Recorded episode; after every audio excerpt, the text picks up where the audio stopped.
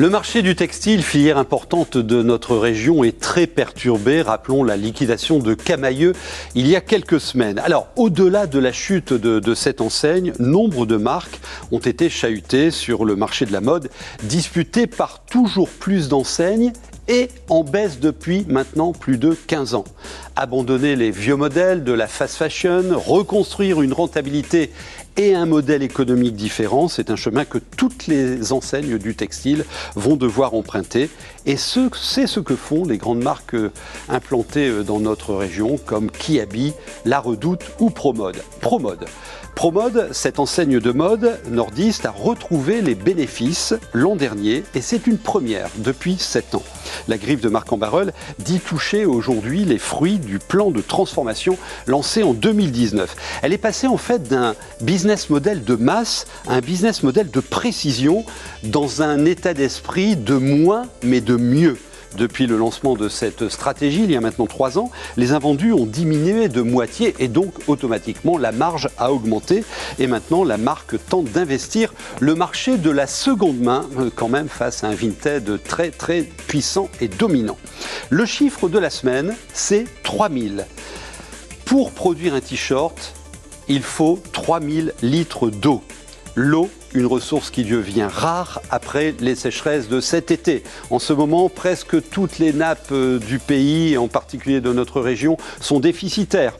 70% en moins cet hiver par rapport à la normale. Et sachez aussi que 40% des eaux des Hauts-de-France sont en qualité médiocre. L'occasion de rappeler la sortie cette semaine du rapport de notre Césaire Hauts-de-France qui appelle à un grand plan Marshall pour préserver l'or bleu de la région car il est en danger et maintenant, nous allons retrouver nos invités pour parler de la vraie valeur d'un bien immobilier, pour parler également des talents de la diversité et aussi des transitions. Est-ce qu'elle fabrique de la cohésion? On répond tout de suite avec nos invités. Bienvenue, c'est Quenco.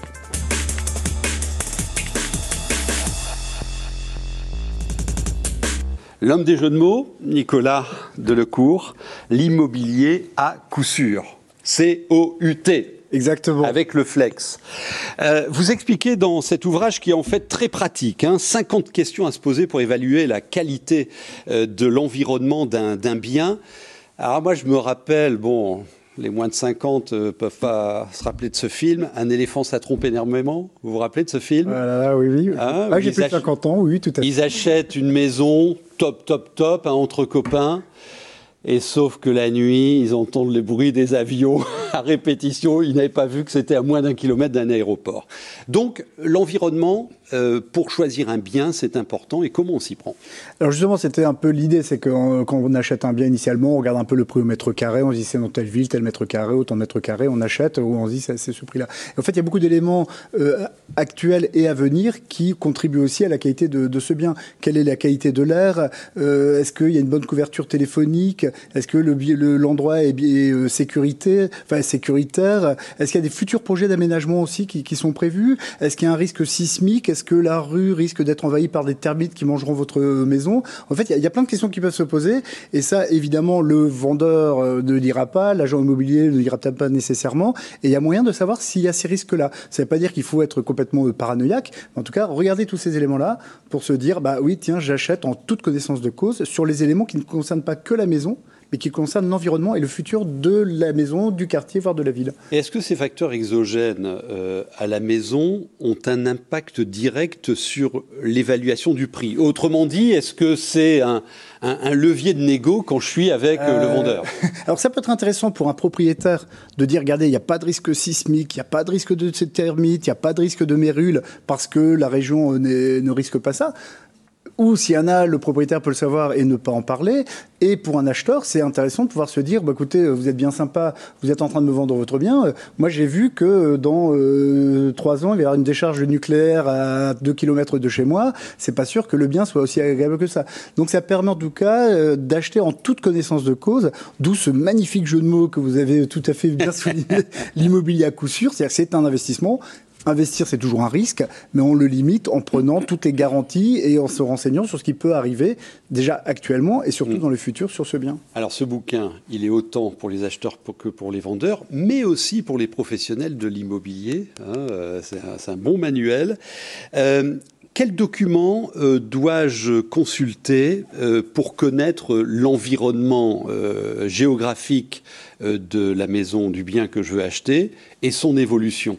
Est-ce que ce sont les plans d'occupation des sols Comment je peux m'enseigner efficacement? Alors ça c'est vraiment extraordinaire parce que c'est vrai qu'il y a quelques années, alors la, presse, les médias sont très intéressants parce que pour des futurs projets on peut trouver de l'information. Alors c'est vrai que maintenant c'est un truc qui est extraordinaire, c'est quand j'ai commencé à travailler sur ce thème-là, au début j'avais quelques idées là-dessus et en creusant, je me suis rendu compte de la foultitude de renseignements qu'on a en temps réel grâce à Internet, évidemment, gratuitement. C'est-à-dire qu'en fait, on a plein, plein d'informations gratuites sur des sites qui récupèrent de l'information. Alors, parfois, c'est l'INSEE. Ça peut être aussi sur des, des, éléments euh, donnés au niveau gouvernemental. Il y a DataGouv est une mine de renseignements. vous donnez les adresses de ah, sites. Ah oui, oui. Hein. Bah, l'idée, c'est de dire aux gens, aujourd'hui, si vous voulez savoir s'il y a un risque sismique, vous allez sur tel site. S'il y a de la mérule, c'est sur tel site. S'il y a de la criminalité, c'est sur tel site. S'il y a des projets d'aménagement, c'est sur tel site. En gros, en une demi-journée, on peut balayer toutes les questions pour se dire, bah là, euh, je, le risque est limité, ou il y a un énorme risque que le propriétaire, bizarrement, euh, dont il n'a pas parlé, mais je sais que ça existe. Et donc, ça peut avoir un intérêt dans la négociation. Vous êtes disponible gratuitement sur Internet. Et donc, nous, on a fait un livre. C'est presque sympa de se dire, finalement, on peut encore faire des livres pour dire aux gens, allez sur Internet pour compléter votre information sur les questions à poser l'écrit et le papier vivront toujours. Vous, insistez aussi beaucoup, hein, vous l'avez cité, sur euh, la couverture Internet euh, et la couverture pour euh, la téléphonie mobile. C'est vrai que la fibre, c'est maintenant un, critère d'implantation. C'est important. Il y a aussi, par exemple, un site qui donne la distance avec des, des services d'urgence. Et ça ça peut être un élément important. Donc, euh, c'est vraiment une courbe isochrome en disant vous êtes à 15 minutes d'un service d'urgence. Ça dépend aussi de la route, etc. Les, sites internet sont merveilleux. Ils donnent plein d'informations. On peut savoir euh, à combien votre voisin a vendu sa maison, toutes les ventes dans le quartier dans les cinq dernières années, à l'euro près. Il y a énormément d'informations. L'idée, c'est de se dire qu'il ne faut pas non plus se noyer là-dedans, chercher des informations qui nous intéressent. Les couvertures Internet, c'est très intéressant. On les a même euh, fournisseur par fournisseur. Donc c'est l'eau aussi. On hein. avoir des éléments très la, la qualité de l'eau, j'en parlais dans l'édito. Euh, il y a des sources de renseignements pour euh, la qualité pour sonore, la qualité de l'air aussi. Pour se renseigner sur la qualité de l'eau. Euh, dans, dans, le cas d'une maison que que je construis, enfin qui est neuve, on va en parler. que je fais construire. Bon, dans notre région, en, en, moins de deux mois, il y a eu deux liquidations judiciaires de, de constructeurs. Géoxia Maison Pierre cette semaine. comment je peux m'enseigner sur la santé économique de celui qui va me construire ma baraque? Alors là, par exemple, il y a cette possibilité aussi. Alors euh, j'insiste hein, sur le fait que la presse peut donner pas mal d'informations, mais maintenant, euh, comme il y a des informations aussi, euh, on va sur le site de, la Voie du Nord, on met le nom de la société, on peut avoir des informations sur déjà la, la structure. Généralement, ça tombe pas du jour au lendemain, c'est-à-dire que c'est des gens qui ont déjà eu des difficultés si on achète avec un promoteur. Si on veut pousser, on peut même aller voir le bilan de la société, enfin les principaux chiffres. On peut aller voir aussi sur les sites des collectivités qui peuvent parler de ces problèmes-là. Et si on met le mot-clé du promoteur, on apprend aussi des informations. Donc en fait, aujourd'hui, on, trouve de l'information sur tout ce qu'on veut. Il faut avoir les, bonnes adresses pour éviter d'être noyé dans, la masse d'informations et de sites qui sont proposés. Donc votre message, euh, quand vous vous avez une vue sur euh, l'appartement ou votre maison de vos rêves. Euh, regardez bien tous ces facteurs, il y en, a plus de 50, hein. tous ces facteurs environnementaux, très très très importants et à commencer par le prix de l'immobilier, qui, varie énormément, par exemple sur une métropole comme celle de Lille ou celle d'Amiens, selon les quartiers, les prix euh, fluctuent. On, hein. on, a les informations sur tous ces sites. Et c'est vrai que quand on investit dans un bien immobilier qui représente quand même quelques milliers d'euros, ça vaut le coup de passer 2-3 heures pour pouvoir être sûr de faire le bon investissement, éviter d'avoir des mauvaises surprises. L'immobilier à coup sûr, signé Nicolas Delecourt aux éditions du Puy Fleury, donc pour les acheteurs, les vendeurs et, les professionnels de l'immobilier également. Euh, on parle, on en parle souvent hein, dans ce rendez-vous de la crise de, l'énergie pour les TPE, les toutes petites entreprises et les PME qui ne bénéficient pas du bouclier tarifaire. Le gouvernement a annoncé la mise en place d'un amortisseur d'électricité de 120 euros au maximum au mégawatt-heure euh, consommé, mais sous certaines conditions. Le point avec euh, Manon Debu et Charles Iserman. Donc ici, vous avez une, chambre, une première chambre froide de produits finis. Donc avec toute la viande, vous pouvez regarder. Euh, Céline tient une boucherie charcuterie. Ces trois chambres froides fonctionnent jour et nuit pour stocker des kilos de viande et garnir son comptoir de plats faits maison. Pour n'importe quel produit que j'ai dans le comptoir, j'ai besoin à chaque fois d'électricité. Parce que tout passe par les frigos ou par le comptoir. Donc euh, aussi bien carottes râpées, plats préparés, tout passe par l'électricité. Mais sa facture ne cesse d'augmenter. Elle est passée de 578 euros en juin dernier à près de 2000 euros en septembre. Céline a trois salaires à payer et ne reçoit aucune aide. En ayant une facture x4, euh, moi mon prévisionnel, tout mon prévisionnel tombe à l'eau. Euh, moi je me suis engagée sur 7 ans, ce qui n'est pas rien. Euh, voilà quoi, moi c'est toute ma vie que j'ai engagée. Elle vient d'apprendre qu'en 2023, l'État prendra en charge une partie de sa facture d'électricité. Si ce n'est pas suffisant, elle devra fermer boutique. Ça serait triste, effectivement, parce que c'est un commerce de proximité et comme vous voyez, il y a plein de bonnes choses. Je préfère venir ici qu'aller euh, aux grandes surfaces qui sont à côté, quoi, tout simplement. Même situation dans ce pressing. Donc euh, le lave-linge tourne toute la journée, le sèche-linge aussi consomme beaucoup. Ici, en quelques mois, la facture a triplé L'annonce des aides soulage la gérante. On se demande comment on va y arriver. Le fait de savoir qu'il y a une aide qui va arriver euh, rassure et permet de se poser en disant bon, bah, comment, dans quelle mesure cette aide va me permettre de faire face. On se sent moins seul. Ce dispositif devrait permettre de diminuer jusqu'à un quart de sa facture d'électricité. Et le 10 novembre, euh, Entreprise et Cité à Marc-en-Barœul euh, organise une demi-journée de formation pour les TPE, les PME, euh, sur des méthodos pour réduire vos consommations d'énergie. Le sujet suivant.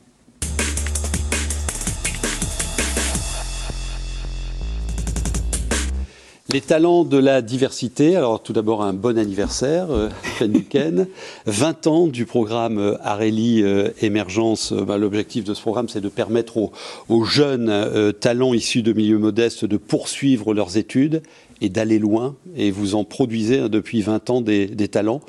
Euh, combien euh, de, jeunes, euh, enfin moins jeunes aujourd'hui, sont sortis du dispositif depuis 20 ans On compte plus de 800 lauréats. on en a plus de 500 qui sont aujourd'hui diplômés et plus de 90% d'entrées en poste. Et on en a toujours à peu près 250 en études, puisque c'est des promotions de 50 qui font 5 années d'études en moyenne. Et ça vaut le coup, hein, parce que vous avez, à l'occasion de vos 20 ans, commandé une étude sur l'impact mhm. de, ces, de ces jeunes, hein, de, de, ces profils qui sortent du, du, du programme. Alors, qu'est-ce qu'elle dit, cette étude? Ils réussissent mieux que les autres? Alors, on voulait confirmer en effet qu'on avait euh, sélectionné les jeunes qu'on souhaitait euh, accompagner. Donc, cette étude a permis de le confirmer. Et on voulait aussi vérifier que notre accompagnement était celui qu'on pensait faire. Et donc, en effet, grâce à notre accompagnement, euh, les jeunes sont plus ambitieux. ont eu une situation d'études qui est plus favorable que celle qu'ils auraient pu avoir grâce à l'accompagnement financier. Et puis, ils ont gagné aussi confiance en eux grâce au coaching humain, puisqu'on mm. a l'équipe, les lauréats entre eux et les parrains marraines qui accompagnent. Deux chiffres, hein. 70% de ces 800 lauréats mm-hmm. affirment qu'ils n'auraient pas pu aller en études sup mm-hmm. s'ils n'avaient pas eu ce, programme d'accompagnement. Et puis, euh, quasi 100%, 94% euh, déclarent qu'ils souhaitent aller à Bac plus 5. Oui, oui, tout à fait. Oui. En fait, et ils réussissent. Hein oui, voilà, tout à fait. C'est vrai que l'étude confirme du coup ce qu'on espérait, donc c'est une vraie satisfaction. Euh, et c'est vrai que nos jeunes donc euh, ont gagné en ambition et, en envie d'aller plus loin. Ça s'est confirmé par le, parcours d'études et l'insertion professionnelle, et aussi sur la citoyenneté, euh, puisque une fois qu'ils sont diplômés pendant les études, ils ont été citoyens, ils ont donné du temps bénévolement pour les autres. donner et, recevoir. Voilà. Et à l'issue, ils continuent aussi à être dans cette démarche quand ils sont en poste. Donc ça, c'est vrai que sur cette dimension-là qui est importante aussi pour le programme, on a la joie de voir qu'on est au rendez-vous et que donc les, les lauréats qu'on a accompagnés aujourd'hui en poste sont toujours dans cette notion de réciprocité, de citoyenneté. Alors, notez l'adresse du site d'Areli hein, si vous êtes intéressé par, euh, par, le programme. Donc, en deux mots, euh, les entreprises peuvent financer un parcours. C'est comment C'est combien Et comment ça se passe? Oui, en effet, donc euh, le programme existe et peut continuer à exister si les entreprises s'engagent. Alors les entreprises, les grandes écoles et aussi euh, les subventions publiques, hein, mais principalement les entreprises. Et donc une entreprise peut s'engager pour accompagner un jeune euh, à hauteur de 20 000 euros sur 5 ans. D'accord. Donc c'est 5 000 euros par an qui peut être déduit fiscalement et donc à ne revenir à 1 600 euros par an seulement. et le, on peut accompagner un ou plusieurs jeunes en fonction de, de l'envie de l'entreprise. Et nous, le challenge, c'est chaque année de trouver suffisamment de soutien pour ouvrir suffisamment de places. Donc c'est vrai qu'on a envie euh, d'avoir d'autres entreprises qui s'intéressent à nous, qui nous rejoignent. Euh, c'est un intérêt pour vivre une expérience humaine forte pour un collaborateur qui va devenir parrain ou marraine et coacher un jeune sur la durée. Euh, et c'est aussi l'intérêt euh, de faire intégrer un jeune dans l'entreprise pour qu'il découvre les différents postes d'une entreprise, la vie d'une entreprise aujourd'hui, ce qu'elle représente, ce qu'elle est, et puisse donner un, un, une vision plus éclairée aux jeunes de ce qu'il pourra faire ensuite à la fin de ses études. Vous, vous dites dans votre dossier, euh, ce sont des jeunes brillants. Oui. En, en, 2022, c'est quoi un jeune brillant? Alors, est-ce que c'est le bon terme? C'est vrai qu'on hésite toujours à utiliser ce mot-là. Un peu euh, élitiste? Alors, on est plutôt sur l'excellence avec le programme émergence plutôt que l'élitisme, c'est important pour nous. Euh, brillant, on va dire que derrière, on y met un jeune qui a un bon niveau académique, voire très bon, euh, et qui vise en fait d'être le meilleur dans la filière dans laquelle il s'engage. Euh, donc, ça peut être une filière un peu plus professionnelle, ça peut être pas forcément euh, la meilleure école de France, euh, mais en tout cas, s'il choisit une formation, il va donner tout ce qu'il faut et mettre en place tout ce qu'il faut comme énergie et comme travail pour au final être le meilleur de la voie qu'il aura choisie. En fait, c'est l'ascenseur social avec de la citoyenneté en plus. C'est ça, tout à fait. Oui. Alors la promo là euh, actuellement, ça, ça, donne quoi? Quels sont les profils? D'où viennent-ils? Et qu'est-ce que ça va produire? Alors, une promo de 50. Donc, on a réussi à relever le défi d'avoir ouais. suffisamment de soutien pour euh, avoir 50 places pour cette 20e promotion. Euh, comme toute promotion, c'est une promotion assez hétérogène, avec des profils de jeunes qui sont à la fois en école de commerce, école d'ingénieur ou même en médecine. Euh, vraiment, l'idée pour nous, c'est qu'il y ait une vraie diversité de profils, euh, parce que les partenaires sont aussi très variés. On a des petites, des grandes entreprises et de tout secteur, et donc il faut que tout le monde puisse s'y retrouver. Euh, donc, on a, je pense, plus tard de futurs responsables ressources humaines dans différentes entreprises de la région, si possible, parce qu'on aime aussi cette idée d'avoir un impact dans la région. Mmh. on va avoir aussi des responsables logistiques, euh, des ingénieurs dans le bâtiment. Enfin voilà, tout profil peut, peut être représenté grâce au programme Émergence. Et même des commerciaux de grands médias d'information de notre région. Tout à fait. le site euh, d'Areli Émergence. Alors vous allez sur le site d'Areli euh, et vous avez ensuite euh, l'onglet Areli Émergence pour tout savoir sur ce programme hein, qui, est, qui, est, qui est très chouette et qui fête ses 20 ans. Merci à vous. On va parler économie d'usage et de la fonctionnalité. Il y a un mouvement là dans ce contexte très particulier de baisse du pouvoir d'achat, de raréfaction des matériaux. Il y a un mouvement qui consiste à acheter collectivement un, bien, une tondeuse par exemple, et se la prêter. Regardez, c'est un reportage de Manon Début et de Gauthier de Lobette. Cette visseuse, l'outil indispensable pour que Jocelyne remette sur pied sa table de chevet. Cet appareil à plus de 300 euros, elle l'a emprunté gratuitement dans une association. On n'a pas toujours les moyens de pouvoir acheter une, une machine. Quoi. Arrivé à un moment où j'aurais dû jeter la, la table de chevet parce que j'avais pas l'outil pour la réparer. Après une semaine d'emprunt, Jocelyne ramène donc la visseuse à deux pas de chez elle dans cet outil tech. Bonjour Jocelyne, c'est pour un retour. Oui. Le local est tenu par des artisans spécialistes du bâtiment. Ici, chaque mois, une vingtaine de riverains empruntent marteaux, scie, tournevis, des outils prêtés avec quelques recommandations. Quand euh, une personne emprunte une meuleuse, on va donner des, lunettes de protection, des gants de protection pour éviter tout accident euh, le jour de l'utilisation de l'outillage. Dans son appartement, Joseph réalise lui-même ses travaux. Il n'a pas les moyens de payer des spécialistes. Les bons conseils pour restaurer ses murs, il les trouve aussi ici. En fait, si vous arrivez à enlever les laits de toile de verre facilement, dans ces cas-là, vous enlevez tout. Ouais. Je suis pas du tout bricoleur et que ça peut, on peut avoir besoin d'un coup de main, ne serait-ce que pour nous montrer comment. Après, nous on fait, mais, mais on ne sait même pas par où commencer. Comme lui, si vous débutez, ces professionnels animent aussi des ateliers pour apprendre à bricoler. Avec ces astuces, Natacha espère économiser sur sa prochaine réparation. Ça me permet de moi pouvoir construire un meuble, visser. Vu que je suis toute seule, ça évite que j'appelle quelqu'un pour euh, qu'il vienne me donner un coup de main en sachant que j'ai qu'un revenu qui rentre. Et si les ateliers ne suffisent pas, pour de plus gros travaux, les artisans acceptent même de passer quelques heures chez vous. C'est ça. Bon, voilà, des belles pratiques hein, qui, se développent et, qui sont portées d'ailleurs par des, grandes enseignes hein, de, la région. Le roi Merlin commence à aller sur euh, ce terrain de l'économie, de la fonctionnalité.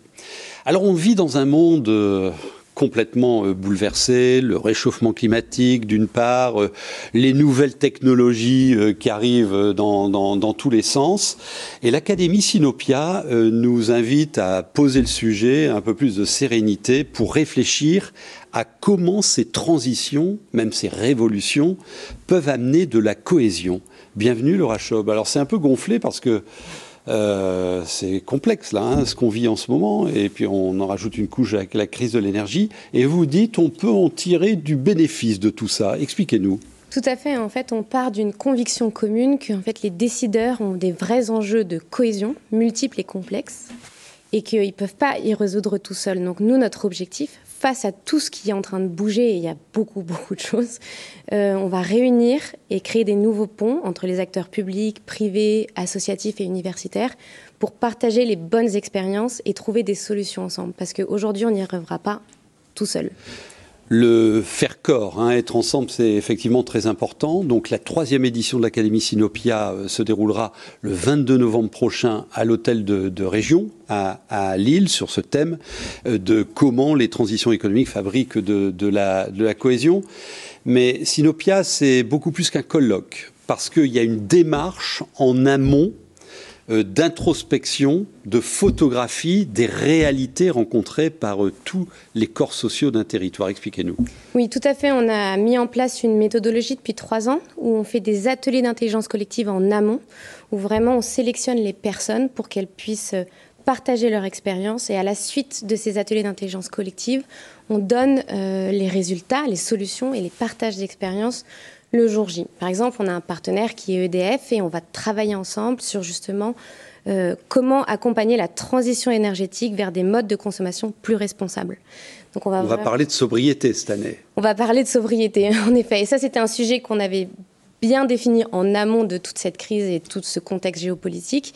Et donc, c'est des vraies préoccupations. On est là pour euh, euh, s'asseoir avec les dirigeants et réfléchir ensemble de comment on peut faire ces transitions de manière plus juste et équitable.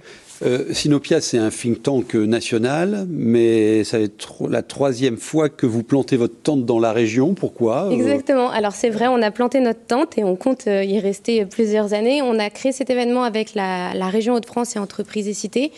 L'idée est venue que d'abord c'est une très belle région et il y a beaucoup de choses à dire, il y a beaucoup d'initiatives. On se rend compte que euh, si la maison, notre maison commune tient encore aujourd'hui avec toutes ces fractures, c'est qu'il y, a des engagements de tous les acteurs économiques, associatifs et académiques. Et donc nous, on a cette volonté de les mettre en avant euh, en région, mais aussi au niveau national.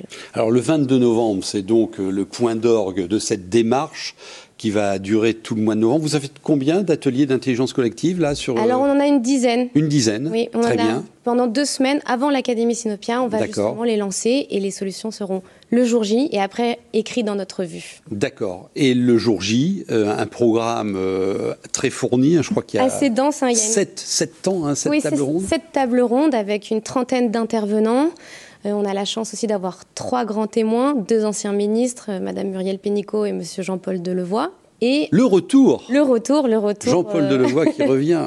Dans sa région. Il est président d'une fondation, lui. Hein oui, président de la Fondation des territoires. C'est dans ce sens-là qu'on lui a demandé de venir témoigner, et parce qu'il a quand même une expérience euh, et un certain recul maintenant euh, pour justement parler ah, de même Un recul certain.